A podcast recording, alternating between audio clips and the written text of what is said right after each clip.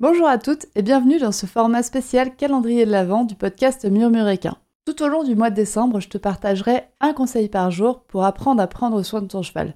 Chaque conseil sera accompagné d'une mise en pratique sous forme d'un petit défi adapté aux températures et à la boue hivernale à faire avec ton cheval.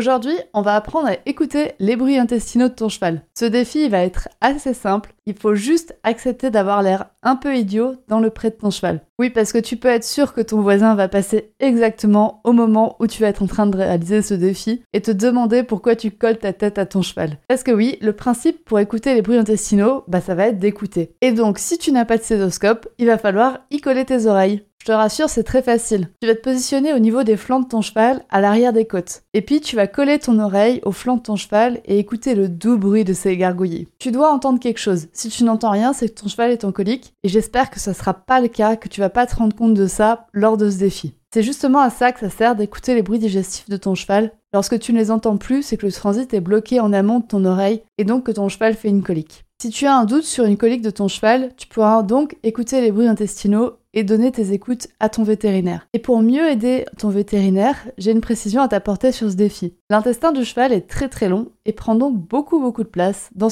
dans l'abdomen de ton cheval. Tu peux donc diviser l'abdomen en quatre. Haut, bas, droite et gauche. Et écouter dans ces quatre cadrans. Donc en haut, côté gauche, en bas, côté gauche, en haut côté droit et en bas côté droit. En faisant cela, ça permettra au vétérinaire d'avoir une idée peut-être plus précise de la localisation du blocage cause la colique et donc de mieux prendre en charge ton cheval rapidement. Alors c'est parti, va écouter des gargouillis et n'oublie pas de prendre une photo pour la publier sur Instagram en identifiant. Je te dis à demain pour un nouveau défi.